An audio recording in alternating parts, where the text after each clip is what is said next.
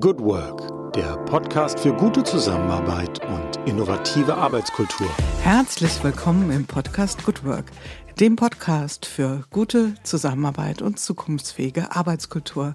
Mein Name ist Julia Jankowski und ich begrüße euch wieder ganz herzlich zu einer neuen Folge hier im Good Work Salon. Und ja, das große lange Osterwochenende steht unmittelbar vor der Tür. Und ich weiß nicht, wie es euch geht. Also es gibt ja nichts Schöneres, als ein paar Tage auszuspannen und äh, sich gemütlich mit der Familie ein paar nette Stunden zu machen. Und manchmal wird die Zeit dann auch ein bisschen lang. Und ich nutze in der Zeit sehr gerne Podcasts. Von daher hoffe ich, dass es genau zur richtigen Zeit kommt, dass ihr auch eine ruhige Minute findet oder sagt, hm, so ein bisschen was auf die Ohren wäre jetzt nicht schlecht. Und ich glaube, unsere heutige Folge ist dafür wunderbar geeignet. Ein kleiner Hinweis noch in eigener Sache. Nächste Woche, also am 13. April, genau, ich überlege schon richtig, am 13. April, das ist der Donnerstag, ähm, da ist eine, eine Veranstaltung hier in Wiesbaden in Präsenz, ja, muss man ja mittlerweile schon immer dazu sagen, also eine Veranstaltung vom Heimathafen. Der Heimathafen ist ein Coworking-Zentrum, ein ganz trubeliger Ort und die sind auch mit ihrem gesamten Equipment mit Mann und Maus und Sack und Pack und Frau und alles, was dazugehört, umgezogen in das alte Gericht. Und seit ein paar Wochen sind sie dort etabliert und haben ihr altes tradiertes Format, den Donners Talk, wieder neu aufbeleben lassen oder aufleben lassen. Und ich freue mich total, dass ich diesen einen Donners Talk mitgestalten darf unter dem wunderbaren Motto Good Work. Und es wird also an dem Abend ein bisschen einen Einblick geben in das Thema Good Work. Was steckt da alles dahinter? Ja, ein Stück weit in die fünf Prinzipien mal reinleuchten, ein paar Erkenntnisse und, jetzt kommt das Besondere, es wird einen Live-Podcast geben. Für mich persönlich mein erster Live-Podcast, den ich ähm, gestalte, den ich produziere und ich sage, wie es ist. Ich bin ganz schön aufgeregt. Von daher freue ich mich über viele fleißige, treue Däumchendrücker vor Ort. Und ich denke, wir werden das sehr schön machen. Es wird noch dabei sein David Hilmer, mein Interviewpartner. David Hilmer ist Geschäftsführer von Hello Agile und er wird was darüber berichten, wie sie mit der gesamten Firma zwei Wochen Vacation in Südafrika gemacht haben. Also ein spannendes Thema, eine spannende Geschichte zum wirklich mal ausquetschen. Ähm, wie funktioniert es dann in der Praxis? Außerdem ist noch Marlene Warten mit am Start von Lumen Partners. Er wird was über das große und relativ neue äh, Thema Human Design sprechen. Und von daher glaube ich, haben wir einen echten tiefen Deep Talk am Donnerstag ab 19 Uhr im Heimathafen. Also wenn ihr Lust habt, schaut mal rein auf heimathafen-wiesbaden.de. Unter Events findet ihr das. Es ist kostenfrei. Ihr müsst euch nur vorher anmelden und äh, könnt dabei sein. Ich würde mich freuen. So, nun aber zu unserer heutigen Folge. Meine Gästin, sie guckt mich schon ganz freudig an und äh, ich bin ganz arg froh, dass ich sie hier erwischen konnte oder für sie heute noch ein Plätzchen freiräumen konnte und andersrum sie auch für mich. Sie hat im Moment, da kommen wir später zu, ein ganz klein bisschen mehr Zeit als sonst, aber nur ein klitzeklein bisschen. Sie ist trotzdem viel gefragt, viel beschäftigt. Eine Frau, die sich mit den Themen der HR-Szene nicht nur von theoretischer, sondern auch von praktischer Seite bestens auskennt. Sie ist wirklich eine leidenschaftliche HRlerin, das sagt sie von sich selbst. Und sie ist Transformationsexpertin und mit allen Organisationswassern gewaschen. Ich freue mich ganz arg auf Caroline Schwarze. Hallo, liebe Caroline. Hallo, liebe Caro, wie ich ja auch gerne zu dir sage und wahrscheinlich die meisten Menschen in deinem Umfeld. Hallo, Caro. Hallo, Jule. Freue mich, dass ich da bin. Und in der Tat, meine engen Freunde sagen tatsächlich Caro. Caro, genau. Es gibt also zwei kleine Klippen und ich glaube, ich bin an der einen eben schon äh, gescheitert, obwohl wir uns doch recht gut kennen. Das können wir ja auch gleich nochmal aufklären. Caroline Schwarz. Ja? Und äh, ich glaube, wie oft wirst du Schwarze genannt? Gar nicht eigentlich. Gar Manchmal nicht. Mit, nein, Ah, mit TZ ah. wird es manchmal geschrieben. Ah, aber okay. nee. Ah, Schwarz okay. wie weiß, sage ich dann immer. Dann Ah ja, klar. gut, es ist, es ist eigentlich total simpel. Vielleicht auch manchmal zu simpel. Weißt du, denn ich habe so intuitiv noch ein E dran gehängt, weil für mich bist du einfach Caro. Und ja, wir kennen uns von unserer systemischen OE-Ausbildung von der Master Group und dort habe ich Caro kennengelernt und schätzen gelernt, nicht nur als eine tolle Wegbegleiterin, sondern auch als eine echte Expertin. Und sie hat auch ein Thema mitgebracht, doch dafür haben wir uns noch ganz viel Zeit aufgehoben. Wir lassen noch nicht die Katze ganz aus dem Sack gleich zu Gesprächsbeginn, sondern erstmal, Caro, meine erste Frage, auch wenn schon Nachmittag ist, wie bist du in den Tag gestartet heute an dem Donnerstag? Ja, heute bin ich ganz besonders gestartet, weil es ist ja der erste Tag der Osterferien. Normalerweise, mm. ich bin ja zweifache Mama, ist man ein bisschen getaktet, bis die Kinder aus dem Haus mit Schulranzen, Gepäck, äh, Vesper und so weiter unterwegs sind. Und heute war ein gemütlicher Tag. Meine Söhne haben ausgeschlafen. Wir haben auch ein bisschen länger geschlafen, mein Mann und ich. Den zweiten Kaffee getrunken. Also heute war es wirklich schön entspannt. Ja, super, super. Wie alt sind deine Kinder? Die sind acht und mein Großer wird jetzt elf am Mittwoch nächste Woche. Mhm. Ja. Also ordentlich Stimmung in der Bude. Da ist was los, ja. Vor allem mit zwei Schulkindern früher, mit der Kita oder im Kindergarten war es ja morgens ein bisschen flexibel, aber mittlerweile gibt es ja einen harten Zeitplan. Ja, gnadenlos. Wobei ich erinnere mich dran, wir hatten, ähm, als unsere Tochter ganz klein war, also so wirklich zwei Jahre war sie in so einer Kita auch. Und die waren also ganz rigide. Da musste man sein Kind bis spätestens halb neun bringen. Und dann gab es so eine Zeit, wo die gemeinsam gefrühstückt haben. ich muss schon lachen. Und wenn man es geschafft hat oder eben nicht geschafft hat, bis halb neun dort zu sein und war dann wirklich kurz nach halb neun, und damit meine ich digital, also da waren die wirklich humorlos. Also wenn man dann irgendwie, keine Ahnung, so um zwei Minuten nach halb, drei Minuten nach halb kam, dann haben die ein gnadenlos eine halbe, dreiviertel Stunde vor der Tür warten lassen. Nein, wir frühstücken, das möchten wir nicht gestört haben. Naja, gut, ich war da so ein bisschen ambivalent, habe gesagt, okay, werde ich halt noch miterzogen als Mama, aber Gott, was soll's, ja, so ist es halt, ja. Ja, das ist eigentlich ein lustiges Thema, weil ne, sie, immer die Frage ist, dient den Kindern, aber selber findet man es nicht ganz so klasse. ja. weil die ja eigentlich die Frühstücksrituale auch lieben. Ne? Erst dann irgendwie das einmal singen, einmal festbauen und dann geht's los. Ähm, sind wir eigentlich schon fast auch ein bisschen bei unserem Thema nachher. Ne? Habe ich gerade schon gemerkt, ja. was gut eingeleitet. Ja. Ich habe schon mal so ein bisschen die Kurve genommen. Klarheit so und Anlauf. Konsequenz und so weiter. Ja. ja, Konsequenz sehr, sehr gerne. Speziell speziell, wenn sie nicht an meine Adresse gerichtet ist. Ja, ja. Und auch so mit den Regeln, ja. Ich finde Regeln ja total cool. Vorausgesetzt, ich habe sie aufgesetzt und ich muss mich nicht dran halten. Gut, also kommen wir gleich mal, oder kommen wir noch nicht direkt zum Thema, Thema, Thema. Du bist viel unterwegs, ja, also beruflich muss man schon sagen, warst du sehr viel unterwegs und ich wage mal eine kleine Prognose. Das wird sich auch sehr schnell wieder sehr turbulent füllen in deinem Leben.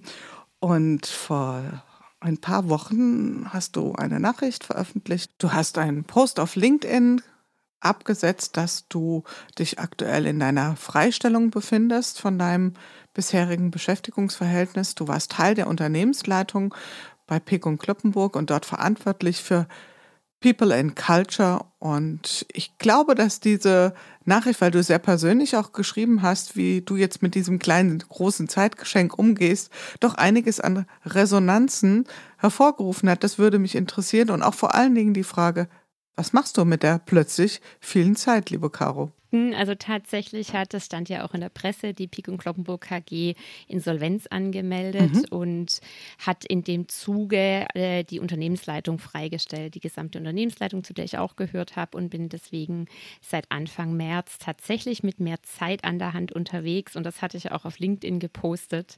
Mhm. Und daraufhin hast du mich ja auch angesprochen. Das fand mhm. ich ganz spannend, welche Menschen sich auch gemeldet haben und vor allem, wie viele sich zurückgemeldet haben oder auch mich konkret angesprochen, auch Menschen, die ich gar nicht kannte kannte. Das ist ganz spannend, auch was so ein Post mhm. auslöst, ja. Mhm.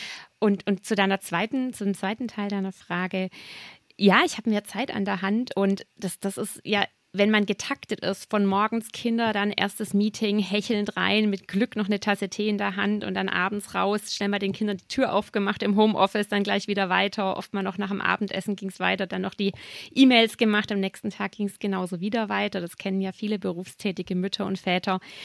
Und jetzt ist es einfach so, ich stehe auf und kann mich organisieren und bis zum großen Teil ähm, fast das machen, wonach mir ist, was mich interessiert und vor allem auch wieder um Themen kümmern, die Herzensthemen von mir sind und auch ein bisschen auf der Strecke geblieben natürlich in dem operativen Tun. Mhm. Und das ist natürlich ein Luxus und, und, und ein Geschenk. Ähm, Und darüber habe ich berichtet und ähm, es ist wahrscheinlich auch bald wieder weg. Und von daher ist die Zeit, die da ist, ja dann umso wichtiger und umso wichtiger auch, dass das dann tatsächlich das Platz hat, was sonst keinen Platz hat.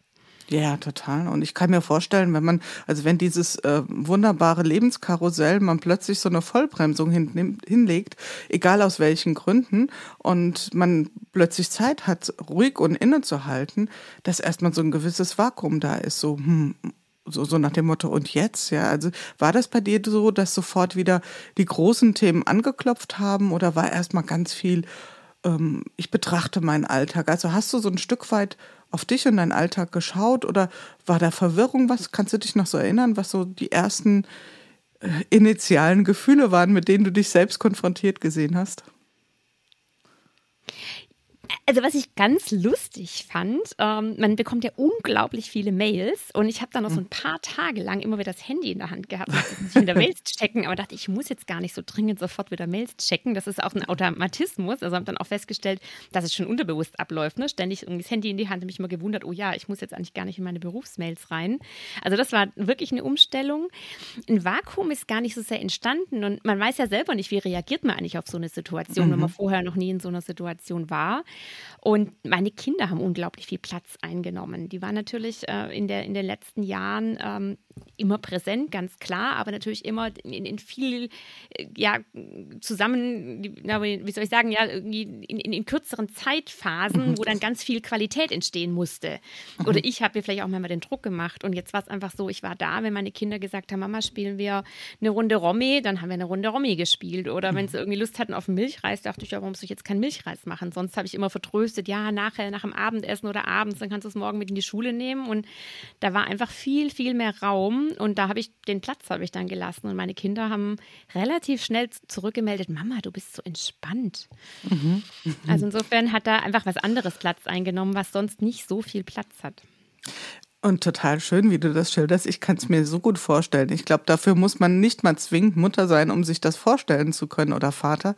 Nur die Kinder, die haben natürlich sofort diese Chance gesehen und zugegriffen. Und spannend ist, gab es in dir auch so einen Impuls, dass du gesagt hast, ähm, jetzt schneide ich mir mal für mich eine ganz große Scheibe von diesem Zeitkuchen ab, für mich ganz persönlich und kümmere mich mal um mich. Gab es dieses Bedürfnis, gab es diese, diese äh, ja, von dir auch vielleicht angemeldet, so, das mache ich jetzt mal, die Mutti ist jetzt mal weg und ich kümmere mich mal um mich oder war das gar nicht so ein Impuls, den du so für dich hattest?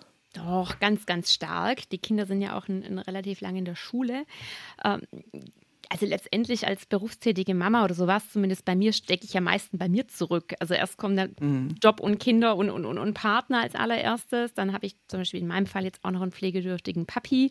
Äh, da ist auch noch viel Energie reingeflossen, also emotional wie auch dann irgendwie tatsächlich zeitlich. Und ähm, dann war jetzt auf einmal Raum, wo ich dachte, nee, der gehört mir. Und die Chance wird es ja auch so schnell nicht wieder geben. Äh, das, dessen mhm. bin ich mir schon sehr bewusst. Und da nach mir zu gucken, ob das jetzt Sport ist oder eine Freundin anruft und sagt, du, wir gehen schwimmen, kommst du mit? Und einfach mal eine Runde schwimmen zu gehen. Und auch wirklich wieder Zeit zu haben, in Themen einzutauchen, die auch ein bisschen Zeit brauchen.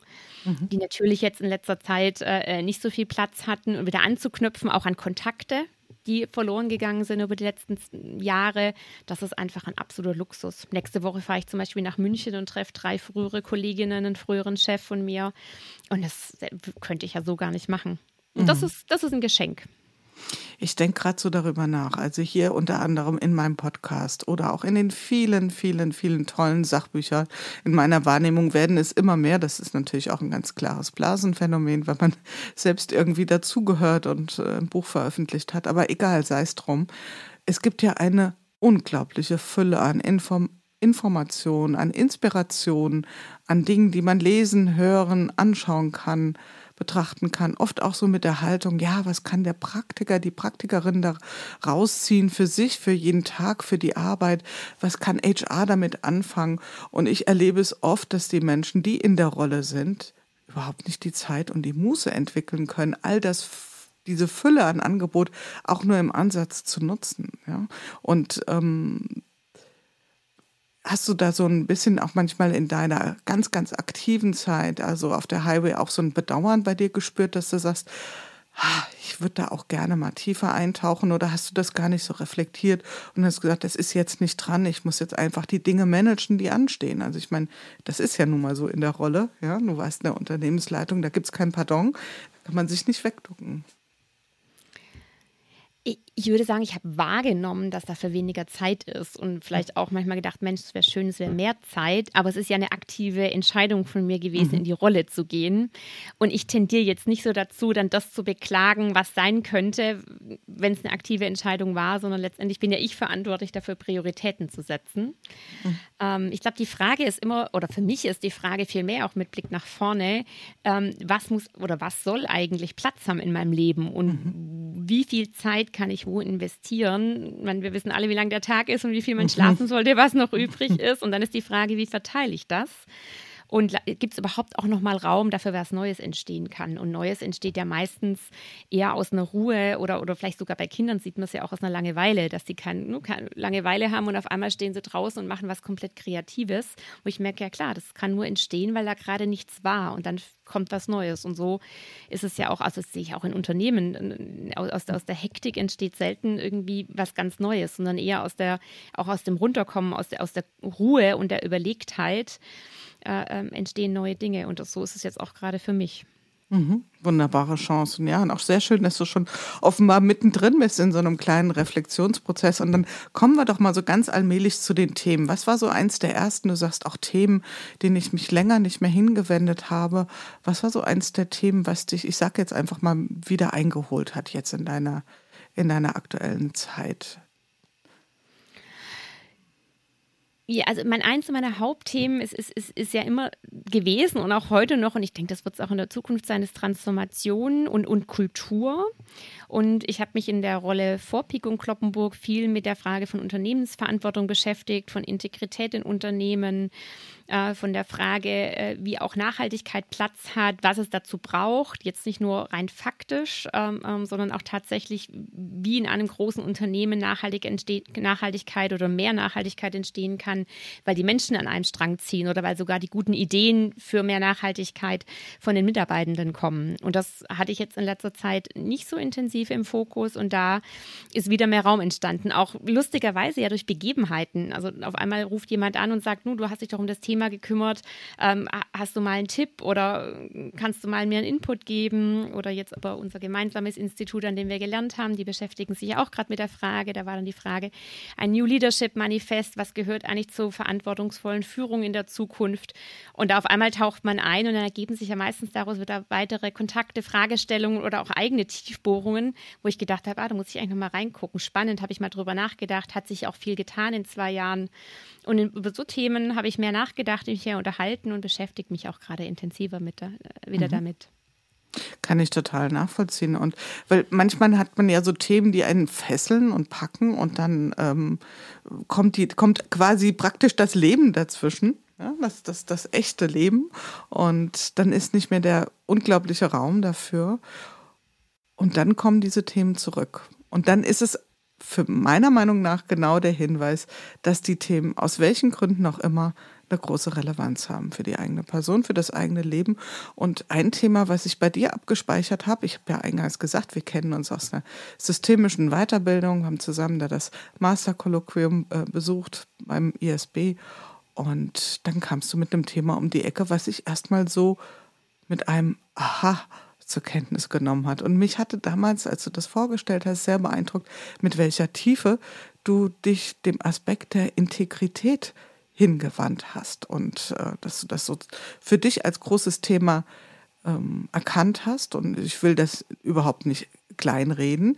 Äh, ich fand es beachtlich. Du hast auch ein Modell entwickelt, da können wir gleich noch mal ein bisschen ähm, zu sprechen. Aber vielleicht fangen wir mal bei solchen Begriffen. Ich hatte im letzten Gespräch den Autoritätsforscher Frank Baumann-Habersack hier zu Besuch und ähm, er hat über das Thema der Autorität gesprochen und da sagte ich auch, naja, jetzt mal ganz dumm gefragt, was ist Autorität?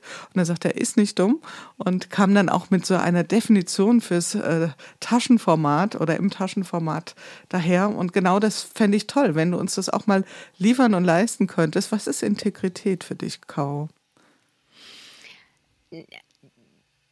Integrität für mich ähm, entsteht immer dann, wenn, wenn mein Handeln mit meiner Haltung, mit meinen Werten konkurrent ist. Also wenn ich das, was ich an, an Werten, an Motivationen, auch Verständnis vom Leben, wie ich die Welt mir selber erkläre, ähm, zusammenpasst mit dem, was ich dann tatsächlich auch tue und immer noch ein Aspekt, was hat es auch eine, für eine Auswirkung auf andere? Also auf mein Gegenüber, im größeren Sinne vielleicht auch, auch auf eine größere Gruppe und tatsächlich auch, ähm, das hat sich auch mehr bei mir entwickelt, muss ich sagen, über die letzten zehn Jahre, auch auf die Umwelt tatsächlich.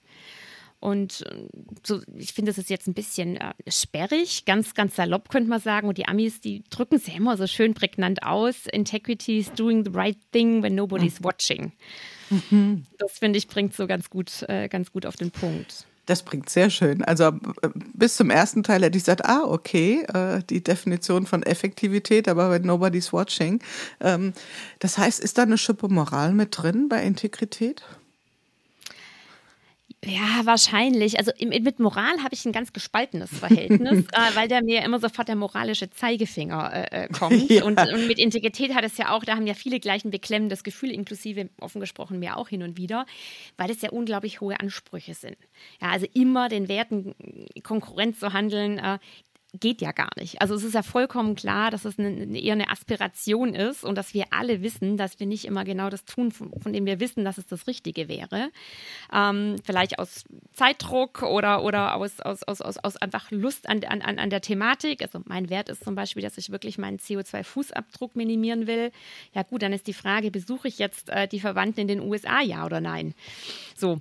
Und, äh, und da, das sind immer Kompromisse. Und, und deswegen bin ich kein so ein Moralfan, weil Moral auch immer was davon hat, von so ein bisschen jemand anders sagt einem, was richtig und was falsch ist.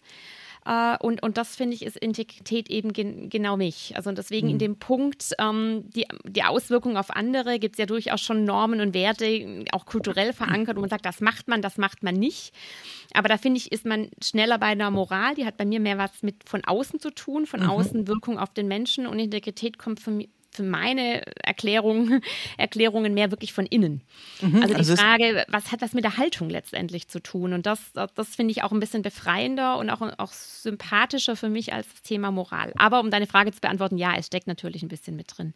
Es steckt ein bisschen mit drin, weil ich würde gerne noch mal einen neuen Blick drauf oder einen anderen Blick drauf werfen. Aber mir gefällt das schon mal ganz gut, so diese Differenzierung zwischen auf der einen Seite eine Selbstverpflichtung, eine Freiwilligkeit, die vor allen Dingen auf mich referenziert, auf mein eigenes Handeln im Falle der Integrität ja, und ähm, im Falle der Moral, das ist eher pointed auf den, auf den dritten, auf die dritte Person, also auf jemand anders, im Sinne von Vorgaben und äh, eine Wertmaßstäben, die ich an andere anlege. Und Trotzdem ist es ja so, wenn du das so, wenn wir das nochmal so ein bisschen zerhacken äh, in der Definition, ja, den, den eigenen Wertmaßstäben gerecht zu leben und zu handeln, zu denken, zu handeln, zu leben, ähm, setzt es ja erstmal voraus, dass ich Werte mir bewusst wähle, ja, dass ich mir bestimmte Wertmaßstäbe setze, dass ich mir überlege, was sind Werte, die aus meiner Sicht ähm, zu verfolgen sind. Das heißt also Integrität würdest du dann auch sagen, ja, dieser Mensch handelt integer, wenn er sich Werte gesetzt hat,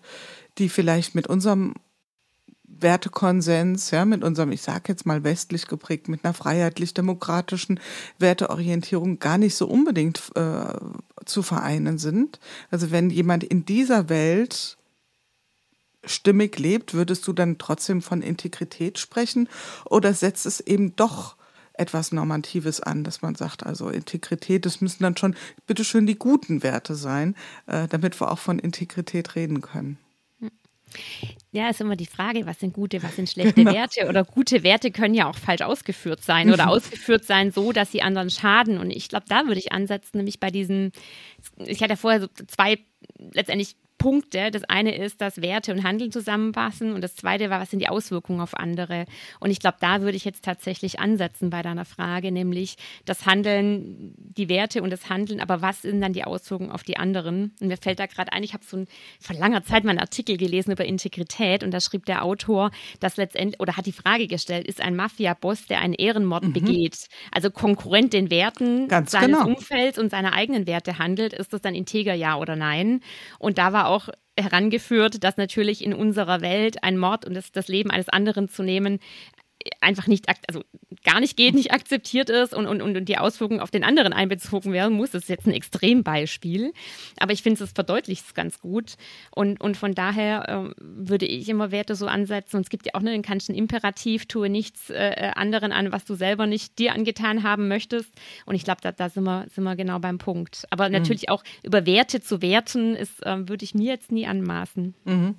Und, und natürlich sind wir da in einer ganz heißen Kiste. Ja, nehmen wir mal so einen Wert wie, und diese Bilder, also das, was du jetzt als Beispiel anführst, ich habe, also ich hatte die sofort im Kopf ähnliche Bilder, dass man sagt, okay, ähm, dann mache ich es mir leicht und suche mir Werte, die zu mir passen, ja, weniger nach der Frage, ähm, sind die denn allgemein hin ähm, verträglich und im Konsens einstimmig beschlossen.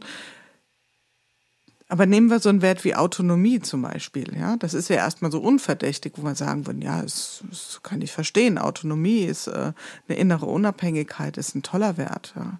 Und da gibt's ja auch, also ich meine, ich erwähne nur mal das, äh, das Entwicklungsquadrat von Scholz von Thun. Also wir können ja jeden positiven Wert auch überhöhen. Ja, wir können ihn ja auch ad absurdum führen. Ja, dann sind wir plötzlich nicht mehr bei Autonomie, sondern bei einer vielleicht Selbstoptimierung bis hin zu einem Egoismus. Ja, inwieweit wird das betrachtet? Würdest du sagen, das ist abgedeckt durch die Überlegung hin, dass Integrität immer auch die Auswirkungen auf den anderen ins Kalkül zieht oder mit in den Blick nimmt? Ja, da, da hast du mich jetzt gerade wirklich ins Nachdenken gebracht und ich glaube, es ist immer der Gegenpol, der mitschwingt, der das mhm. ausgleicht. Also wenn ich von Autonomie spreche, dann habe ich ja den Gegenpol der Zugehörigkeit. Genau. Und die Bedürfnisse nach Autonomie auf der einen Seite, aber auch die Bedürfnisse nach Zugehörigkeit.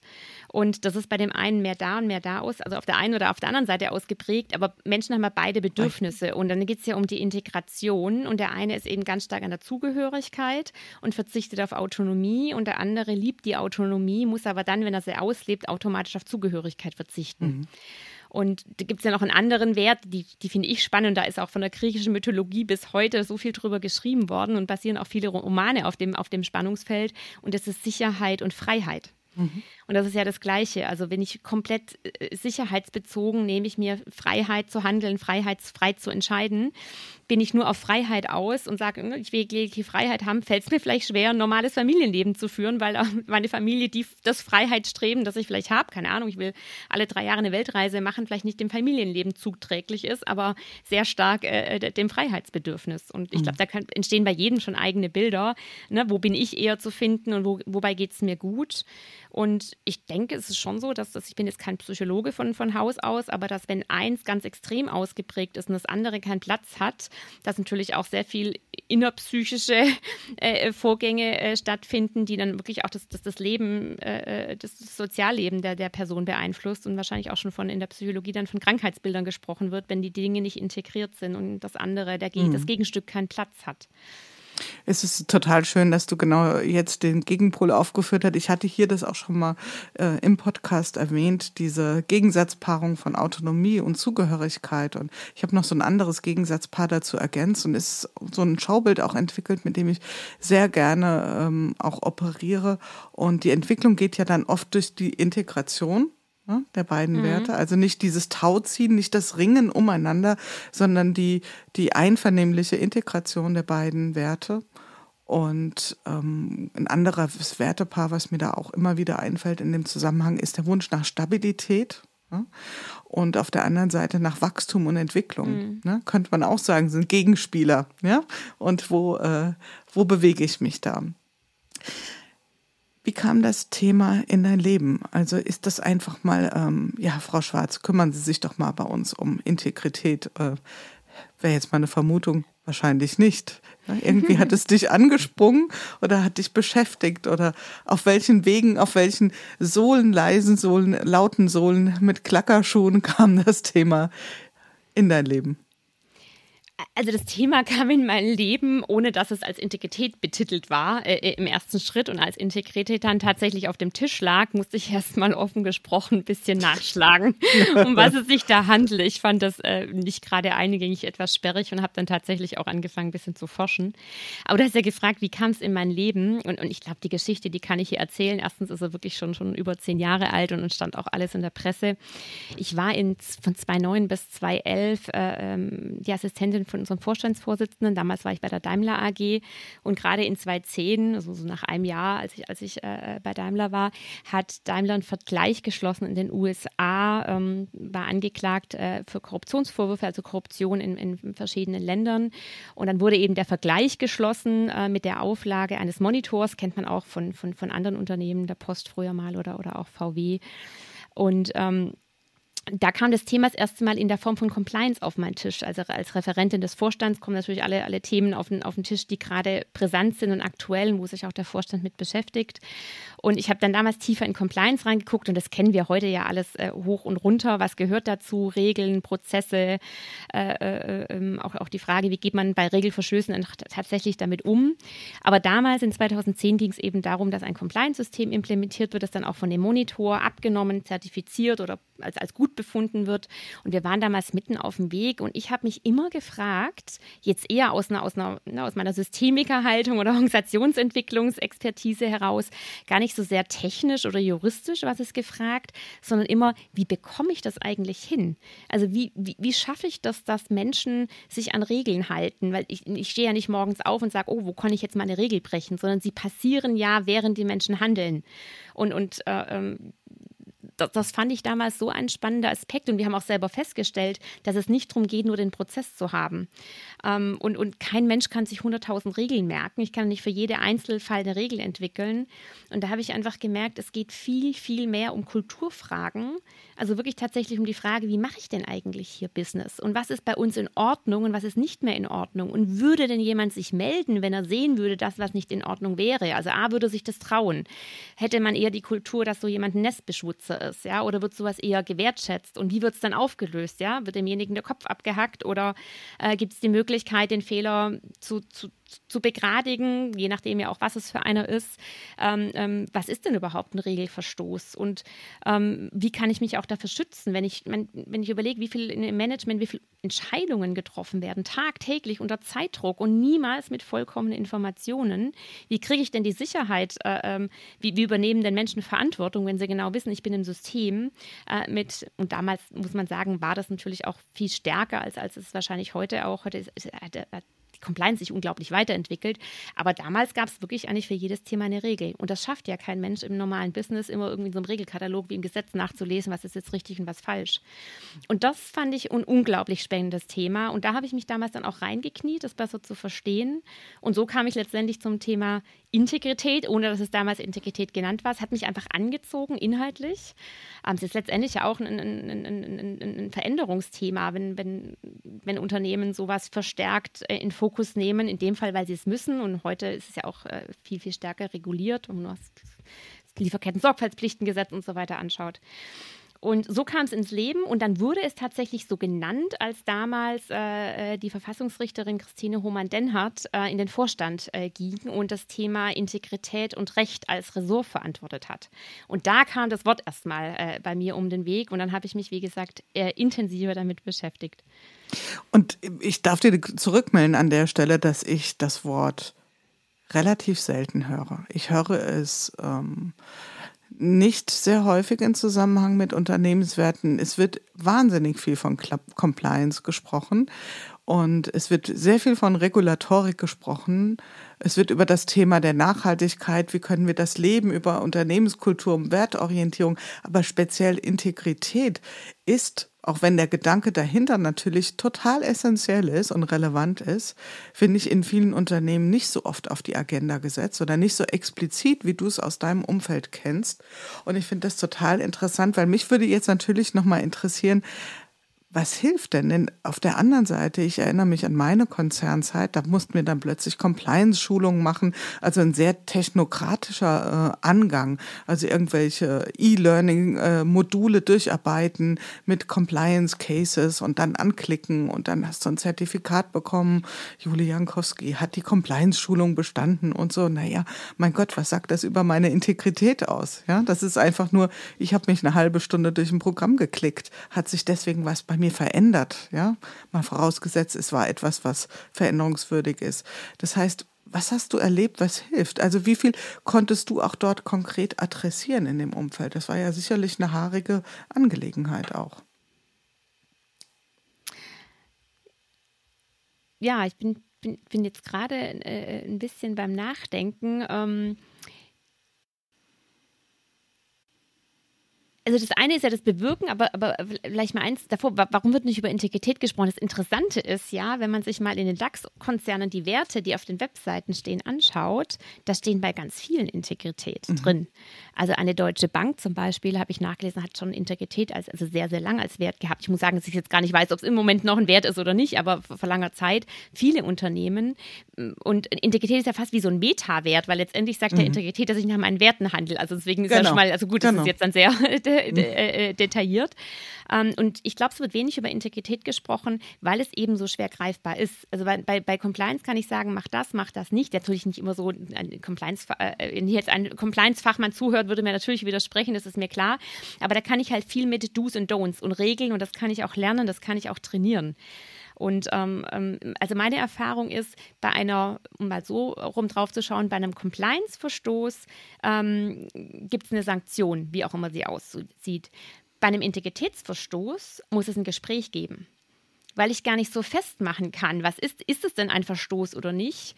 Und bei Compliance bin ich eher so, was, finde ich jetzt mal grob drauf geschaut, was ist legal? Und bei Integrität bin ich eher bei der Frage, was ist legitim? Und ähm, da bin ich dann nicht nur bei, der, bei, bei Gesetzen, sondern bin ich auch nach der Frage, wie will ein Unternehmen denn tatsächlich handeln? Und da bin ich auch ganz schnell bei Nachhaltigkeitsfragen. Also bei Nachhaltigkeit habe ich ja auch beides, Compliance und Freiwilligkeit. Also zum Beispiel Lieferkette äh, war früher freiwillig, ist heute nicht mehr freiwillig seit dem 01.01.2023 mit dem Lieferketten-Sorgfaltspflichtengesetz. Früher war es eine äh, freiwillige Selbstverpflichtung. Und da bin ich natürlich genau in dem, in, in, dem, in dem Gebiet, wie will ein Unternehmen handeln? Was ist für ein Unternehmen legal und legitim? Sage ich ich, ich reize immer das Gesetz aus und maximiere meinen Gewinn. Oder gehe ich andere Wege, weil manche Werte für uns ganz, ganz wichtig sind. Ich habe neulich in deinen Podcast reingehört von der äh, äh Caroline Kretschmer von, ne, vom mhm. Hotel in Heidelberg. Ähm, und, und die sprach ja auch davon, was ist für uns wichtig. Und das äh, ähm, ist, ist, ist, ist, essentiell im Unternehmen, ähm, die Frage zu stellen, wie wollen wir handeln. Und solche Fragen habe in meinem früheren Job haben wir uns tatsächlich gestellt und auch mit Führungskräften diskutiert. Mhm. Und da brauchst natürlich äh, äh, einen Rahmen dazu. Also an was orientiere ich mich? Und das sind eben meistens tatsächlich äh, ähm, ähm, Prinzipien äh, und, und, Werte. Also für mich sind Prinzipien nochmal de deutlich detaillierter als, als Werte, mhm. weil ich muss ja irgendwie, vor allem umso größer das Unternehmen, mich an was orientieren können. Und da bin ich natürlich immer bei so Handlungsmaximen ähm, an denen ich mich orientieren kann, die ich diskutieren kann, die mir in, in, in, sagen wir, im Nebel der Entscheidungen äh, dann ein bisschen ein Licht, ein Leuchtturm sind. Mhm. Und im Gegensatz wiederum zu Regeln sind ja Prinzipien dann doch wieder weiter gesteckt, ja, lassen viel mehr Interpretationsspielraum und eine Übersetzungsfähigkeit setzt das auch voraus. Also von daher sind wir ja sehr wahrscheinlich, und du hast es ja schon angedeutet oder auch benannt, bei einem Dialog, ja, bei einem Integritätsdialog, den ich dann letzten Endes führen muss. Und ähm, ich hatte es auch schon angetitscht. Du hast ein Modell entwickelt, die Integrity Map, weiß nicht, ob du sie komplett alleine entwickelt hast oder ob das eine Co-Kreation war. Vielleicht magst du uns, auch wenn es ein visuelles äh, Tool ist, Tool ist vielleicht zu klein gegriffen, aber ein visuelles Modell, vielleicht schaffen wir es trotzdem, es so zu beschreiben, dass wir rein über die auditive Wahrnehmung das nachvollziehen können. Was beinhaltet diese Integrity Map und was sind so die Stationen?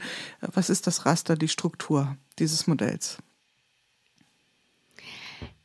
Also zur Entstehungsgeschichte. Ähm, ich habe nach, nachdem ich dann äh, den, den Konzern verlassen hatte, war ich eine, eine Zeit lang selbstständig. Ähm, und damals, da, hat man ja auch wieder Zeit, bisschen mehr an der Hand. Ähm, und damals hat mich umgetrieben, dass ich gesagt habe, ich habe mich so lang und so intensiv aus verschiedensten Aspekten damit beschäftigt Und wenn mich jetzt jemand fragen würde, wie fasst du deine sieben Jahre Erfahrung in dem Feld denn zusammen, hätte ich es gar nicht richtig tun können. Und mich hat es immer gewurmt, dass das Thema so wenig greifbar ist. Und das stößt ja automatisch, wann habe ich Zeit im Business in ein Thema tief einzustecken, sich zu verständigen, was bedeutet das eigentlich, was können wir tun? Das, das findet ja nicht statt. Und mir war es ein wirkliches Anliegen zu sagen, wie kriege ich das mal die Aspekte, worüber überhalt, über, überhaupt unterhalte ich mich, wenn ich von Integrität spreche, wie kriege ich das dann zusammen? Und so ist dann die Idee dieser Landkarte entstanden. Und äh, zu, also zur Entstehungsgeschichte, ich habe das damals mit einer Kollegin gemacht äh, äh, in, in der Selbstständigkeit, der Christina äh, Ritzenhoff, die ist Kommunikationsexpertin und die hat mir auch natürlich geholfen, das nochmal griffig zu bekommen. Also wir zwei haben lange gehirnt, haben dann auch einen Artikel darüber geschrieben, aber das ist jetzt zur Entstehungsgeschichte. Um was geht es da? Also wenn man den klassischen vier, die vier Quadranten, ne, XY-Achse, ein Strich in der Mitte sich vorstellt, dann gibt es zwei Perspektiven. Das eine ist ähm, die Frage, was ist Haltung? Und das andere ist die Frage, was ist Handlung? Also auf der, auf der X-Achse können wir es abtragen. Und das andere ist, äh, was ist Person? Also was bezieht sich auf die Person? Das andere, was, ist, was bezieht sich aufs Unternehmen? Und ähm, Integrität könnte man ja auch sagen, Haltung, Handlung, Wirkung, äh, äh, vorher, um zur Definition zurückzugehen. Und spannend finde ich einfach bei der Einzelperson, kann ich natürlich immer das Verhalten, also was tut jemand, ne? macht er das richtig, macht er das falsch, empfinde ich das Verhalten als integer, ja oder nein, kann ich natürlich sehr gut sehen, also die Handlung an sich. Ähm, aber die Frage ist immer, welche Haltung steht dahinter? Und wir kennen das jetzt, wir können von der Integrität weggehen, von allen Kulturprogrammen oder auch manchmal vom frustrierten Management, der müssen jetzt alle ihre Haltung oder ihr Mindset ändern. Mhm. Ähm, und und, und das, das geht ja nicht so leicht, weil da braucht es ja einen Dialog, einen Verständigungsdialog, was wird als richtig, was wird als falsch empfunden. Und deswegen ist so wichtig, immer auf die Haltung auch zu gucken. Und meistens wird ja über Integrität gesprochen, wenn es nicht Integrität gibt, ja. So äh, wird ja selten darüber gesprochen, hoch, wie integer sind wir denn alle, sondern wenn was passiert, was als nicht, also wenn es ein Störgefühl gibt oder tatsächlich, wenn es Gesprächsbedarf gibt. Und da finde ich es halt unglaublich wichtig zu trennen, was ist faktisch passiert, also wie hat der Mensch gehandelt und welche Motive, welche Haltung, was lag denn zugrunde. Also das ist die eine Perspektive und ich mache vielleicht auch nochmal direkt ein Beispiel. Es gibt ja ganz oft Fragestellungen, ist es jetzt richtig, was ich tue oder nicht? Ähm, und meistens ist es so, der Fall wird dann irgendwie zwei Jahre später publik, dass man sagt, okay, wie konnte das damals passieren? Und wenn ich aber dann selber in, in, in, in dem Moment der Entscheidung aufschreibe, warum habe ich das gemacht, mit welchen Annahmen, welche Annahmen habe ich getroffen, aus welcher Perspektive habe ich gehandelt, dann kann es sein, dass was, was zwei, drei Jahre später als, als Verstoß wahrgenommen wird oder vielleicht als auch nicht integer, ähm, dass es auf einmal erklärbar wird, weil eben Haltung und Handlung zusammenpassen. Mhm. Also das ist so die eine, eine Komponente.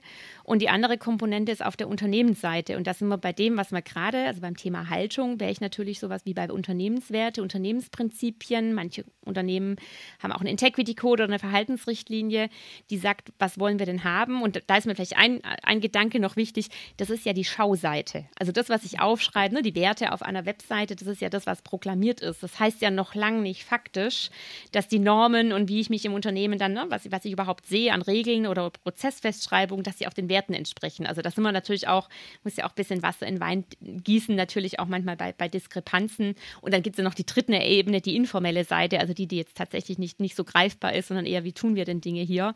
Also das, glaube ich, ist wichtig bei der Frage der Haltung des Unternehmens, dass ja so eher formuliert ist dann in, welche Werte leben wir denn eigentlich und welche Prinzipien habe ich. Also das wäre so die Haltungsseite der Organisation beim Thema Integrität. Und die Handlungsseite ist natürlich alles, welche Prozesse Prozesse habe ich denn? Wie incentiviere ich? Also Intensivier Incentivierungssysteme, wie incentiviere ich zum Beispiel Verhalten? Oder wie kommuniziere ich denn tatsächlich? Also welche Kommunikationskanäle habe ich denn? Wie transparent bin ich? Also das sind die ganzen Fragen, ähm, die ich ja aktiv als Unternehmen beeinflussen kann oder, oder wo ich aktiv handeln kann, um Integrität zu beeinflussen oder auch nicht Integrität mehr Raum zu geben. Mhm. Insofern Bei ist es. fällt mir nur gerade ein, Entschuldigung, noch ein Punkt. Mhm. mhm. Ähm, ist ja die Frage, incentiviere ich nur nach dem maximalen Gewinn oder auch nach anderen Komponenten oder wie langfristig sind zum Beispiel meine, äh, äh nach welchen langfristigen Kriterien mhm. incentiviere ich auf auch?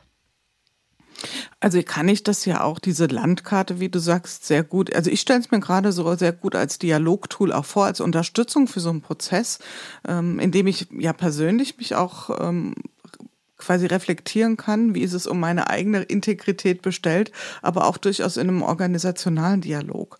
Denn ähm, das ist ja auch nochmal ganz interessant, wenn wir sagen, was sind denn unsere Werte, was ist unsere Handlung, äh, nicht Handlung, Haltung, war schon der äh, Lapsus. Also wo, was ist denn unsere Haltung? Äh, das haben wir schnell aufgeschrieben, wie du sagst. Die Übersetzung wäre ja, woran merken wir, dass wir Pünktchen, Pünktchen, Pünktchen als Wert haben? Also dann muss ich ja konkret werden, dann muss ich ja Beispiele benennen, in die Handlung gehen. Hat es sowas stattgefunden in den Umfeldern, in denen du unterwegs warst? Also gab es solche Dialogformate oder wäre das jetzt so eine Vision, die du hast, dass du sagst, ich glaube, das wäre sehr hilfreich, sowas auch, und das ist jetzt das nächste Stichwort, präventiv zu führen. Also eben nicht erst, wenn ein Integritätsverstoß vorliegt, sondern als ongoing ähm, ähm, Dialogveranstaltung. Jetzt natürlich nicht als Dauerbeschallung, aber vielleicht als ein Aspekt der persönlichen und der organisationalen Weiterentwicklung. Also zu meinen damaligen Zeiten, da reden wir jetzt wirklich, das war 2000, 2013 bis 2016, 17 haben die stattgefunden, aber natürlich aus, aus der Thematik heraus, dass sich Daimler aktiv um das Thema Integrität gekümmert hat. Und da gab es tatsächlich Dialogveranstaltungen, das hieß damals in, in, in Integrität im Dialog, ähm, weil natürlich solche Sachen nur im Dialog zu erarbeiten sind. Weil es mhm. kann ich eben kein Integritätsschulungsprogramm machen und sagen, ne, wenn du das halt 30 Minuten, dann haben wir auf den Knopf gedrückt, alles in Integer, das wäre natürlich äh, super und würde dann wahrscheinlich wie, wie, wie geschnitten Brot äh, auch äh, verkauft verkauft werden, weil das ist ja das, was ja auch Zeit kostet und, und, und Nerven und ja auch bei den Führungskräften und allen Mitarbeitenden ja auch, auch Raum dafür entstehen muss im Tagesgeschäft. Also da gab es es tatsächlich. Ähm, letztendlich, wenn wir reden jetzt gerade über Integrität, aber bei jeglichen Kulturthemen, die mir als Unternehmen wichtig sind, die ich nicht einfach eins zu eins schulen kann, und da bist du sicher bei Good Work auch an ganz vielen Themen schon vorbeigekommen, komme ich ja gar nicht drum rum, mich über so Sachen, jetzt mal ganz altdeutsch gesagt, irgendwie zu verständigen. Also die Frage eigentlich war, ne, wie schaust du drauf, wie schaue ich drauf, haben wir eine gemeinsame, ein gemeinsames Verständnis von den Dingen, so, so ein Shared Mindmap, an dem ich mich orientieren kann. Und jeder, jeder Teamentwicklung brauche ich das ja. Also je, jedes Team hat ja auch das Bedürfnis zu verstehen, wie machen wir denn Dinge hier? Was ist für uns in Ordnung? Was ist für uns nicht in Ordnung? Und, und genau das Gleiche ist es bei dem Thema Unternehmensintegrität und auch zum Beispiel auszuhandeln äh, beim Thema Nachhaltigkeit. Alle Unternehmen kümmern sich um Nachhaltigkeit, aber da muss ich ja auch erstmal aushandeln. Was heißt es denn für uns konkret? Um was kümmern wir uns jetzt? Um was kümmern wir uns später? Und ähm, die Dinge, die fallen nicht vom Himmel. Und deswegen ähm, Integrität, ohne sich darüber zu unterhalten, wenn sie nicht da ist vor allem, also wenn sie hergestellt werden muss oder wenn was vorgefallen ist, wo es ein Störgefühl gibt, wo jemand sagt, also das ist so nicht in Ordnung, da müssen wir uns drüber unterhalten, komme ich um Dialog gar nicht drum rum. Mhm. Das Thema Werte, Unternehmenswerte ist ja, hat ja deutlich an Bedeutung zugenommen, würde ich sagen, in meiner Beobachtung. Also es wird viel, viel mehr diskutiert.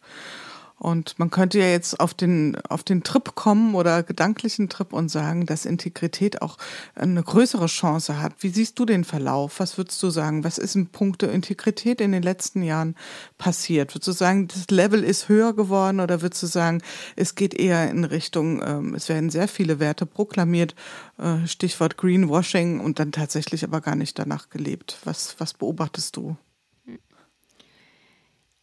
Also wenn ich drüber nachdenke, dass in, in 2009, 10 und 11, so als die Themen, also ich mich damit beschäftigt habe und ich, wenn ich mich mit jemandem drüber unterhalten habe, gerade irgendwie so einem hartgesottenen CFO zum Beispiel, ja, mhm. der, der natürlich ganz anderen Blickwinkel hat, da war das an manchen Stellen fast schon Esoterik.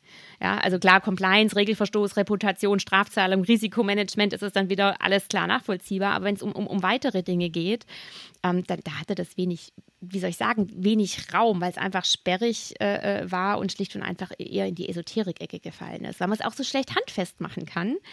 Und jetzt äh, stelle ich fest, und es ist ja egal, ob man das Integrität oder Unternehmensverantwortung oder unter welchem Begriff ich das letztendlich setze, jetzt stelle ich fest, dass es halt äh, viel, viel mehr um Vogue ist.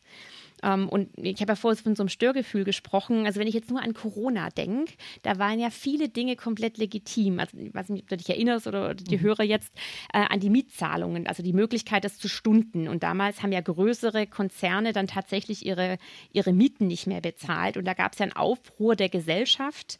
Mhm. Äh, ähm, da hat sich damals sogar Arbeitsminister Heil gemeldet, dass es nicht integer sei, äh, weil es einfach so ein Störgefühl gab, weil das Gesetz damals oder die Möglichkeit, die Mieten nicht gezahlt waren, so eine Notsituation Organisation war, um den Retail zu schützen, den Handel, die natürlich keine, Einkäu äh, keine, keine Umsätze hatten durch null Einkäufe, logischerweise, weil die Läden geschlossen waren. Und dann wurde das ausgenutzt von Unternehmen, die es nicht gebraucht haben. Komplett rechtlich in Ordnung, aber die Gesellschaft oder die, die Kunden auch, da haben wir damals ihre Adidas-Turnschuhe verbrannt und mhm, so weiter. Also genau. Die Geschichten kennt ja jeder, ja, Social Media.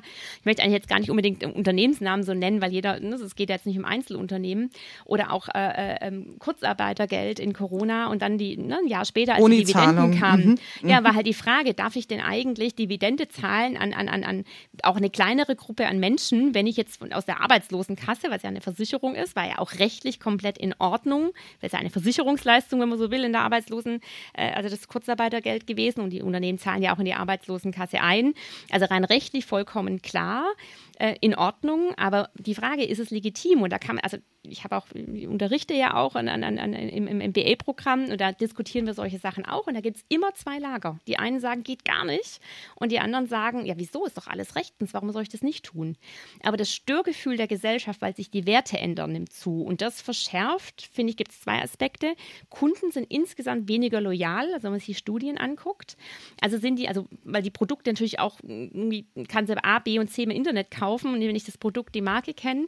Ähm, und da wird es immer wichtiger, dass sie Vertrauen haben in die Geschäfte, in die Marken, ähm, die sie gerne haben, wo sie gerne einkaufen. Und das hat ganz viel mit Integrität zu tun, weil das ist ja eher eine Emotionalität. Das kann ich ja oft gar nicht klar machen. Warum mag ich jetzt das Geschäft mehr als ein anderes? Und das ist ja ein Gefühl, das entsteht. Und das nächste ist, äh, wenn ich mir den Arbeitgebermarkt angucke, äh, äh, Arbeitnehmermarkt. Äh, äh, also na, früher, als ich mich beworben habe, da hat man 100 Bewerbungen geschickt, 10 Bewerbungsgespräche, wenn es gut kam und dann ein, wenn zwei Jobangebote, war es schon Wahnsinn. Heute ist es genau andersrum. Die Unternehmen finden keine guten Mitarbeitenden mehr. Also die Arbeitssuchenden äh, können sich aussuchen und die gucken sehr wohl, und das kann ich ja auch wirklich tatsächlich aus den letzten zwei Jahren Erfahrung berichten, die gucken sehr wohl drauf, wie verhält sich ein Unternehmen auch so Millennial-Studien, was ist denen wichtig. Da haben Werte und die Frage, was ist, was ist der Impact? Und zwar nicht nur, wie gut ist mein Job, wie viel verdiene ich da, das ist immer relevant. Das brauchen wir, glaube ich, auch nicht wegdiskutieren. Mhm. Gehalt und, und auch ein Unternehmen ist nur attraktiv mit attraktiven Produkten und es ist nur erfolgreich, wenn es investieren kann. Dafür muss es Profite machen. Also ich glaube, man kann nicht dieses Thema Profite komplett in die andere Richtung kehren.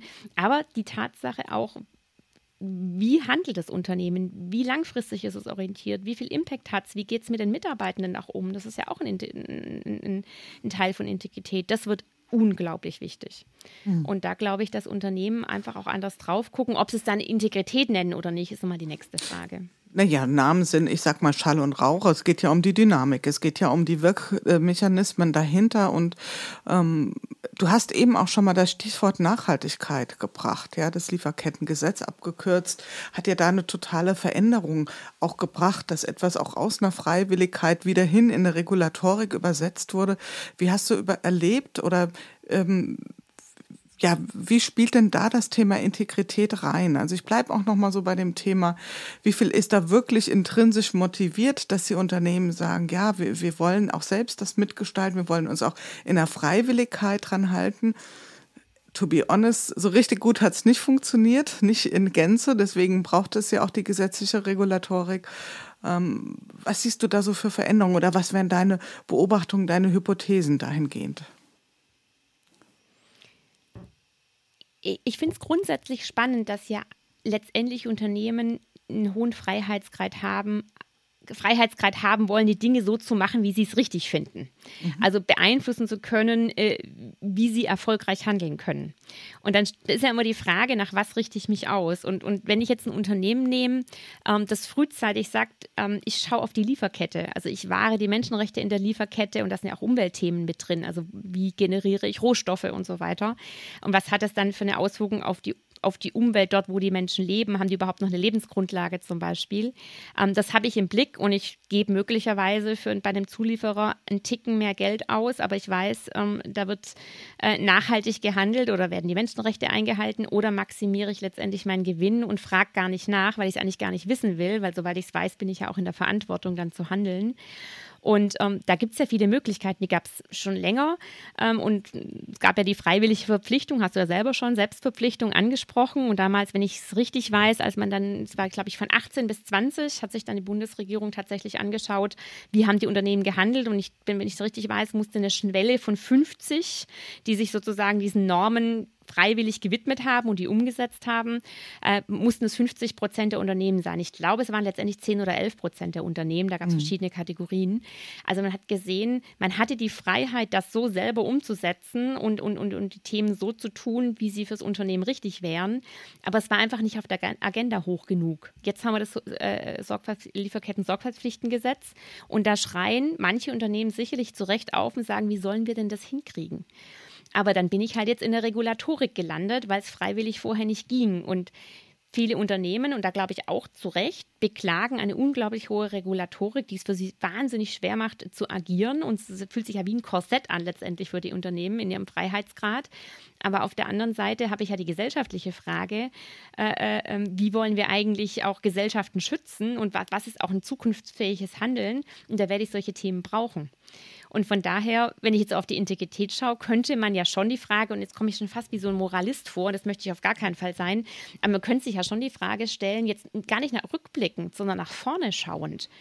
Ähm, wenn ich weiß, was auf mich zukommt, äh, was Umwelt, Gesellschaft äh, äh, angeht, Klimaerwärmung und alle Auswirkungen damit, könnte man sich ja jetzt schon die Frage stellen, wie wollen Unternehmen denn handeln, um nicht um die nächste, nächste, nächste Regulatorik, ums nächste Gesetz rum, letztendlich im Blick zu haben, sondern es tatsächlich freiwillig zu tun. Es ist ja das wiederkehrende Momentum von äh, handle ich von weg oder handle ich hinzu. Ich meine, es gibt so viele Beispiele von Zusammenhängen, die uns von der Einsicht her völlig klar sind und wir trotzdem anders handeln, als es vielleicht empfehlenswert oder richtig oder gut oder zielführend wäre auf persönlicher Ebene im organisationalen Raum. Und trotzdem frage ich mich, sind wir dann noch in der Integrität, wenn es verordnet ist, oder ist das ein Widerspruch an sich? Ja gut, wenn es verordnet ist, habe ich eine Regel und dann habe ich entweder einen Regelbruch oder eine Regeleinhaltung. Da bin ich eigentlich beim Thema Compliance. Mhm. Und Compliance ist meiner Meinung nach ein Teil von Integrität. Also ohne, ohne Gesetzeseinhaltung, ohne an, an Regeln halten, da wäre für mich sozusagen der Hygienefaktor, die Basis gar nicht da, mhm. um überhaupt über Integrität zu sprechen. Also ohne Compliance keine Integrität. Jetzt könnte man natürlich auch tatsächlich ein paar Themen finden, wo man sagt, mein Mann ein Mensch handelt integer, obwohl er eine Regel bricht. Das kann auch sein, aber ich würde es mal im, im, im Grundsätzlichen bleiben, ähm, dass, dass ohne Regeleinhaltung gar keine Integrität äh, mhm. entsteht und, und natürlich auch die gesellschaftliche Akzeptanz. Also man stelle sich Unternehmen vor, die nachweislich, keine Ahnung, Kinderarbeit, äh, äh sich nicht an, an, an Sicherheitsthemen halten in Minen, in denen äh, gefördert wird. Das, das ist nicht mehr akzeptabel. Also ich glaube auch, dass wirklich äh, Kunden dann bei solchen Unternehmen nicht mehr kaufen. Und das können sich Unternehmen, mhm. auch gerade heute medial, du hast vorher soziale Medien angesprochen äh, beim Intro, ähm, oder in einem der anderen Intros äh, deiner Podcasts habe ich es gehört. Das ist ja sofort ein Lauffeuer. Da, da, das können sich Unternehmen heute, konnten sich Unternehmen noch nie leisten, aber heute schon gar nicht sagen, mehr. Ja. ja. Also zumutbar und duldbar und hinnehmbar war es zu keiner Zeit. Es wird jetzt heute anders diskutiert, es wird unnachgiebiger diskutiert und das ist ja auch gut so. Also es geht ja auch immer so ein Stück weit, du hattest das so am Anfang auch gesagt, was ist der größere Regelbruch? Den Regelbruch quasi zu melden oder die Regel zu brechen. Und ich glaube, da, da ist vielleicht was äh, in Richtung Integrität geschwappt, dass man sagt, okay, das müssen wir jetzt diskutieren. Ja? So viel Ernsthaftigkeit brauchen wir. Ja, aber auch die Transparenz. Also ja, heute genau. ist es viel, viel schneller allen transparent. Geht einmal um Globus, was vielleicht früher in einer kleinen, irgendwie lokal geblieben wäre, ist heute mhm. auf einmal sofort ähm, allen präsent. Und, und es gibt ja den schönen Spruch, Vertrauen äh, äh, kommt zu Fuß und flieht zu Pferde. Mhm. Und ähm, das, ist, das können sich Unternehmen heute gerade auch mit sinkender Mitarbeiterloyalität und Kundenloyalität einfach noch weniger leisten als früher. Okay war es noch nie. Mhm. Genau. Und schwenken wir mal so zum Ende unseres Gesprächs auf den Anfang hin oder zum Anfang hin. Äh, ich habe dich ja vorgestellt als leidenschaftliche HRlerin und ich frage mich schon die ganze Zeit, welche Rolle kann denn HR speziell dort spielen in diesem Wirkungsumfeld? Weil das, man könnte ja jetzt auch so drauf gucken, na ja, was hast denn du als HRlerin jetzt in aller, allererster Linie mit Compliance-Themen zu gucken? Ich weiß, das hängt unmittelbar zusammen und man könnte es aber auch als wie so ein Art Sujet betrachten, was ja irgendwo äh, an einer anderen Stelle angeboten angedockt ist. Ja? Welche Rolle, welche aktive Rolle kann HR spielen? Insbesondere was das Thema der Umsetzung betrifft. Also wenn wir das als Präventivfunktion sehen, wenn wir sagen, den Dialog gestalten beispielsweise, was sind da deine Fantasien, deine Erfahrungen, deine Vorstellungen dazu? Also wir haben jetzt ja gerade sehr, sehr tief auch so ein bisschen in meine mhm. Vergangenheit gekrämt und, und äh, gekramt und ein, ein Thema rausgezogen, das, das, das mich einfach, das ich unglaublich spannend finde. Ähm, aber ich habe natürlich viel, viel andere Themen auch noch gemacht und wie gesagt, bin ja leidenschaftlich, hast du mich ja auch so ein, eingeführt, HRlerin und, und die hängen durchaus zusammen. HR ist ein Viel oder People, äh, die ganze Frage, wie gehe ich mit Mitarbeitenden um, wie, wie will ich, äh, was ist das auch für ein Erfolgsfaktor? Ähm, da gibt es ganz viele Aspekte, aber der Zusammenhang für mich zwischen Integritätsthemen und HR-Arbeit liegt darin, dass letztendlich alles, was ich tue, fängt bei Menschen an. Klar, es gibt eine Organisation, es gibt auch äh, Formate wie Regeln, Prozesse, Systeme in der Organisation, aber die werden ja auch wieder von Menschen gemacht. Und deswegen ist ja die Haltung der Menschen, die Systeme machen, unglaublich wichtig dafür, wie das System nachher aussieht. Und ähm, deswegen hat natürlich, welche Menschen stelle ich zum Beispiel ein? Hire for Integrity oder Hire for Attitude, Train for Skills ist ja ein gängiger Ausdruck, ist ja schon die Frage, welche Menschen hole ich ins Unternehmen rein und nach welchen Kriterien suche ich die aus. Und da halt HR, das ist jetzt keine HR-Verantwortung per se alleine, weil die Führungskräfte suchen die Menschen und, und die letzte Entscheidung sollte natürlich immer, sollten diejenigen treffen, die mit den Menschen dann nachher zusammenarbeiten. Aber da hat HR in, in, in dem Prozess, den sie ja im, im Recruiting oder in der Talent Acquisition macht, natürlich durchaus eine, eine große Rolle. Und ich, ich mag ja die Amis so gern, weil die es immer so auf den Punkt bringen, aber Warren Buffett muss jetzt einmal genannt werden. Der hat ja mal gesagt, if you look for people to hire, look for three skills. Das muss ich mal gerade überlegen. Das eine war, Intelligence, Energy and Integrity. Und dann hat er gesagt, uh, if you don't have the third one, the, no, if they have the, they have the, if they don't have the third one, uh, or if they don't have integrity, it will kill you. Das müsste ich jetzt echt nochmal nachgucken. Aber er sagt letztendlich, du, du kannst jetzt nach, nach Intelligenz gucken, nach Erfahrung, nach sonst was. Das ist alles super wichtig. Aber wenn du Leute ohne Integrität einstellst, wird dich die Intelligenz und die Energie und alles andere nachher killen weil natürlich die Menschen dann auch automatisch ein System so prägen, dass dann nicht Integrität äh, mehr Raum lässt. Und das ist jetzt zum Beispiel ein ganz wichtiges Beispiel oder auch wie, nach welchen Kriterien befördere ich. Aber auch die Frage, ich meine, bin ja ganz fest der Meinung, dass HR nicht für Kultur zuständig ist. Um Gottes Willen, absolut nicht. Aber HR ist natürlich oft ähm, äh, mit der Kompetenz gefragt, wie gestalte ich so Prozesse oder wo wird Kultur sichtbar und was beeinflusst eigentlich Kultur? Also nicht Kultur zu bearbeiten, sondern eben ähm, ähm, Kommunikationswege, Entscheidungswege, äh, Strukturen so zu generieren, dass Kultur entsteht. Und den Blick hat HR. Und da ist natürlich auch wieder die Frage, wie transparent sind zum Beispiel meine Entscheidungs- und Kommunikationswege, hat unheimlich viel mit, mit, mit Integrität zu tun, weil es natürlich mit Information und Informationsweitergabe und Informationszugang zu tun hat. Und ich sage immer, umso transparenter, umso integrer, weil Transparenz ist wie so ein Scheinwerfer, den ich in die, in die, in die, in die Ecken äh, äh, letztendlich gebe, wo ich sehe, was passiert denn tatsächlich. Und da äh, entscheidet HR oder, oder auch designt HR ja ganz stark mit. Und da ist es schon eine Frage, wie schaue ich drauf und bin ich mir diese Wirkketten auch bewusst, wie verschiedene Entscheidungs- oder, oder, oder Organisationssysteme auch dann Kultur und damit auch Integrität beeinflussen. Mhm. Unabhängig jetzt von Führungskräfteentwicklung, Training, also allen den Dingen, die es klassisch ja auch noch gibt. Aber das sind für mich zwei ganz, ganz wichtige Punkte. Mhm. Okay, also Rekrutierung ein ganz wichtiges Punkt, ganz wichtiger Punkt, zu gucken, wen ähm, binde ich ans Unternehmen, ja, wofür entscheide ich mich, welchen Stellenwert äh, gebe ich auch dem Thema Integrität, aber natürlich auch die Entwicklungsperspektive mit reinnehmen. Und da fand ich jetzt nochmal spannend, dass du das auch so explizit gesagt hat, hast, äh, HR ist nicht für die Kulturentwicklung Inhaltlich würde ich dich mal da wahrscheinlich ergänzen, übersetzen, verantwortlich. Allerdings natürlich mit Prozessen und Strukturen ein wichtiger Wegbegleiter oder auch äh, hat ja da auch durchaus eine Agenda-Setting-Funktion. Absolut. Ich, Kümmerer ist jetzt auch so ein bisschen irgendwie nicht so ein sexy äh, Wort, aber ich finde, mhm. das Thema immer wieder auf die Agenda zu bringen, mhm, die richtigen genau. Punkte zu setzen, zu wissen, wann, wann ist es wichtig und, und das auch einzufordern, dass Dinge passieren. Das ist definitiv die Rolle mhm. von, von, von HR. Aber oft wird halt, ne, man sagt so, so wie Compliance, wir haben vorher über Compliance gesprochen, der für mhm. Compliance verantwortlich ist auch nicht für Compliance zuständig, weil derjenige, der entscheidet, ist für Compliance zuständig. Nämlich genau in dem Moment, wo was passiert, muss jemand entscheiden. Und das ist eigentlich nicht Compliance, sondern die können helfen, beraten, Präventivmaßnahmen haben oder wenn was schief geht, dann, dann helfen zu remedieren. Und, und so ist es mit Kultur auch für mich. Äh, HR ja. ist derjenige, wie gesagt, der es auf die Agenda bringt, der auch anmahnt, wenn Dinge passieren, die der Kultur schaden. Ähm, aber die können letztendlich, kann HR das nicht. Ähm, Inhaltlich allein verantwortlich. Genau. Und äh, führt auch nicht. Und Führung wissen wir ja alle, ähm, es ist wichtig für, für die Kulturprägung und HR führt auch nicht, sondern sucht Führungskräfte aus und macht klar oder versucht, Systeme zu finden und, und, und, und, und zu nutzen, die eben die richtigen Menschen in Führung bringen. Mhm. Schön, dass du das für uns hier nochmal so ganz klar auf den Punkt gebracht hast und nochmal einsortiert hast. Und man merkt die HR-leidenschaftliche Gestalterin, äh, die du ja durch und durch bist.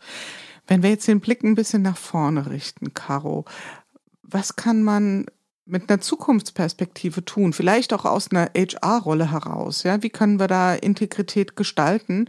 Was, was gibt es für Überlegungen? Welche Fantasien, welche Vorstellungen hast du da in der Hinsicht? Also was ich ganz spannend gerade finde und ich auch feststelle, dass es viel diskutiert wird im Moment, ist ja die Frage, wie, na und da gehe ich jetzt mal zur Nachhaltigkeit eher. Für mich sind Nachhaltigkeit, also das ganz Konkrete, was tue ich, tue ich mhm. denn da eigentlich? Also wie, wie schütze ich den Planeten? Wie ähm, agiere ich äh, so, dass ich die Gesellschaft positiv beeinflusse? Das sind ja alles Nachhaltigkeitsfragen und das sind ja automatisch auch Integritätsfragen. Und jetzt gehe ich mal ganz präzise auf diese Themen.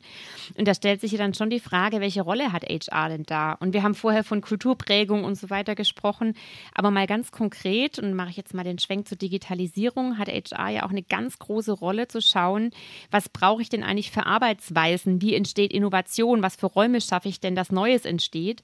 Und da ist auch genau die gleiche Frage für mich, wie binde ich eigentlich die Mitarbeitenden ein, dass neue Ideen für nachhaltigeres Handeln überhaupt entstehen können. Wissen eigentlich die Mitarbeitenden und Mitarbeiter überhaupt, um was es denn, also wie ist unser Geschäftssystem, was, was, was, was bewirken wir eigentlich, was wollen wir in der Nachhaltigkeit erreichen? Allein schon mal bei der Kommunikation angefangen, was sind denn unsere Ziele als Unternehmen in Bezug auf Nachhaltigkeit?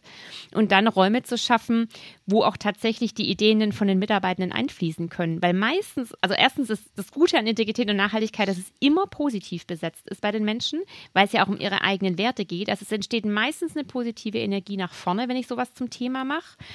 Es motiviert die Mitarbeitenden unglaublich, sich über solche Fragen Gedanken zu machen, weil es ja auch andockt an, ihrem, an, an, an ihrer Selbstwirksamkeit, erstmal für den Job selber, für sich, aber natürlich auch für was Größeres. Und da entstehen, also jetzt mal in der Textilindustrie bleiben würden, ähm, kann es natürlich sein, dass irgendjemand, ein Entwickler, eine Idee entwickelt auf irgendeinem Zufall für ein, wie auch immer, nachhaltiges Garn oder eine nachhaltigere Produktionsweise oder ein ressourcenschützenderes Design, äh, äh, weil ich weniger äh, Musterteile brauche, wie auch immer. Ähm, ganz viele Fragen beim Zuliefergesetz, äh, Kreislaufwirtschaft, da gibt es ja ganz viele Fragen, die sind nicht beantwortet. Und wer weiß es denn besser oder wer findet denn besser Antworten auf Problemstellungen, wenn ich die in mein eigenes System reingebe, als die Menschen, die täglich damit zu tun haben? Und da, glaube ich, liegt ein unheimliches Motivierungsproblem Potenzial für Mitarbeitende, eine Mitarbeiterbindung und natürlich auch ein Innovationspotenzial für Unternehmen, die nicht nur zu mehr Nachhaltigkeit führen, sondern bestenfalls auch noch zu mehr Gewinn, Umsatz und zu mehr Marktstärke oder sogar neuen Geschäftsfeldern. Und da glaube ich, sind wir ganz am Anfang. Aber da hat HR meiner Meinung nach eine große Rolle unabhängig natürlich auch allein schon vom Trainingsbedarf, äh, äh, ähm, um was geht es denn eigentlich? Ähm, Lieferketten-Sorgfaltspflichtengesetz haben wir schon ein paar Mal heute drüber gesprochen, aber da muss ja auch viel passieren. Also da muss ich ja erstmal ähm, überhaupt die Nachhaltigkeitsthemen zum Thema machen im Unternehmen und in die äh, vom Training über, über Führungskräfteentwicklung überhaupt mal einweben. Und da, also das waren jetzt zwei Punkte, gibt noch weitere. Das finde ich sehr schön, weil das dreht ja den Spieß ein Stück weit um. Das ist ja wie so eine Art Paradigmenwechsel oder zumindest mal so ein, so ein auf den Kopf stellen von der Gängelei hin, ja, wie man ja durchaus eine Regulatorik oder Compliance verstehen kann, hin zu einem Denken in Möglichkeiten. Und da schließt sich wieder der Kreis, denn äh, das ist ja auch äh, das fünfte Good Work-Prinzip. Also das heißt, wenn wir Integrität aus so einer Perspektive betrachten, ist unter Umständen auch, wie du es geschildert hast, ko-kreativ, partizipativer angehen, dann entstehen ja ganz neue Chancen und Möglichkeiten daraus. Das wäre so für mich immer die Rolle vorwärts. Ne? Also beklage ich mich über das, was ich machen muss, oder sage jetzt auch mal eine Rolle vorwärts und gucken, wie wir selber damit umgehen, wie wir aus daraus eine Chance generieren. Liebe Karum, äh, ich freue mich immer, wenn Menschen hier zu Gast sind und ein bisschen was äh, preisgeben oder teilen, sagen wir mal, was sie selbst lesen, hören, sich äh, anschauen, betrachten, was sie persönlich inspiriert. Gibt es da etwas, was du hier mit uns teilen willst? Also etwas, was du gelesen hast, ein Buch, ein Artikel, ein Podcast, den du gehört hast, wo du sagst, da hört mal rein, da schaut mal rein. Das lest euch gerne mal durch. Also so ganz spontan äh, äh, fällt mir Viktor Frankl ein, der grundsätzlich für mich einfach eine Inspirationsquelle ist. Und ähm, der hat ein Buch geschrieben und trotzdem Le Ja zum Leben sagen und berichtet von seiner Zeit im, im Konzentrationslager und wie er da selber, wie er das selber empfunden hat und wie er mit sich und seiner Haltung umgegangen ist. Ich habe das vor ganz, ganz langer Zeit gelesen. Das war so in 2005. Das hat mich damals unheimlich geprägt. Es ist nur jetzt erstmal kein schönes Buch zu lesen, aber es ist trotzdem ein sehr positives Buch und einfach wieder die Frage der eigenen Haltung mit Blick aufs Leben, weil letztendlich kann ich selten beeinflussen, was konkret passiert, bis zu dem Maße, wie ich es gerne beeinflussen würde. Da spielen viele Faktoren dann eine Rolle, aber wie ich damit umgehe und meine eigene Haltung gegenüber den Dingen, die ja dann wieder ganz viel Realität generiert für mich selber, ähm, das habe ich damals aus dem Buch mitgenommen und das hat mich geprägt und wäre auch ein Tipp für alle, die es noch nicht gelesen haben, das tatsächlich zu lesen oder als Hörbuch zu hören. Ja, das ist wunderbar. Wir sind ja nun mal die Spezies, die in der Lage ist, einer Situation eine Bedeutung zu geben. Ja, dass wir also nicht Opfer der Situation sein müssen. Ne? Und das hat er beachtenswerterweise aus einer ähm, wirklich maximal schwierigen Situation ausformuliert, dass wir in der Lage sind, jeder Situation unsere Bedeutung zu geben. Liebe Caro, ich danke dir ganz herzlich für diesen wirklich Deep Talk zum Thema Integrität und ich sage an der Stelle auch nochmal, das ist nicht das Einzige, was dich wirklich in Sachen HR und People and Culture beschäftigt. Ich fand es besonders spannend, auch das Thema mal wirklich unter die Good Work Lupe zu nehmen und näher drauf zu gucken. Es war allemal diesen Deep Dive wert. Und ich danke dir ganz herzlich für deine Zeit und wünsche dir natürlich, dass du einen tollen Integritätsweg weitergehst, egal wohin dich die nächste Station bringt. Äh, wir werden es sehr gut beobachten und ich freue mich jetzt schon, dich dort zu treffen. Ganz, ganz lieben Dank, Jule, Jule. Man weiß ja nie, wo es einen wirklich genau hinführt. Insofern Nein, bleibt das, das Leben nicht. ganz spannend und wo, beide, wir, wo wir uns beide sehen, auch nicht. Und ich freue mich sehr drauf, wo auch immer es sein mag. Wunderbar. Ich danke dir. Mach's gut, liebe Caro. Danke dir. Danke, Jule. Ja, das war es wieder im Podcast Good Work in unserem Good Work Salon. Wenn euch die Art der Gespräche gefallen, wenn ihr Freude daran habt, etwas tiefer in die Themen einzutauchen, spannende Geschichten zu hören und Transformationserfahrungen live mitzuerleben, dann schaltet ein, hinterlasst ein Abonnement. Ihr findet den Podcast überall dort, wo man üblicherweise Podcast findet. Das heißt bei Apple, bei Spotify, seit kürzerer Zeit auch bei YouTube. Ich freue mich auf jeden Fall, wenn ihr wieder einschaltet und freue mich auch über Nachrichten auf allen möglichen Kanälen von euch. Und bis dahin, passt gut auf euch auf. Eure Jule Jankowski.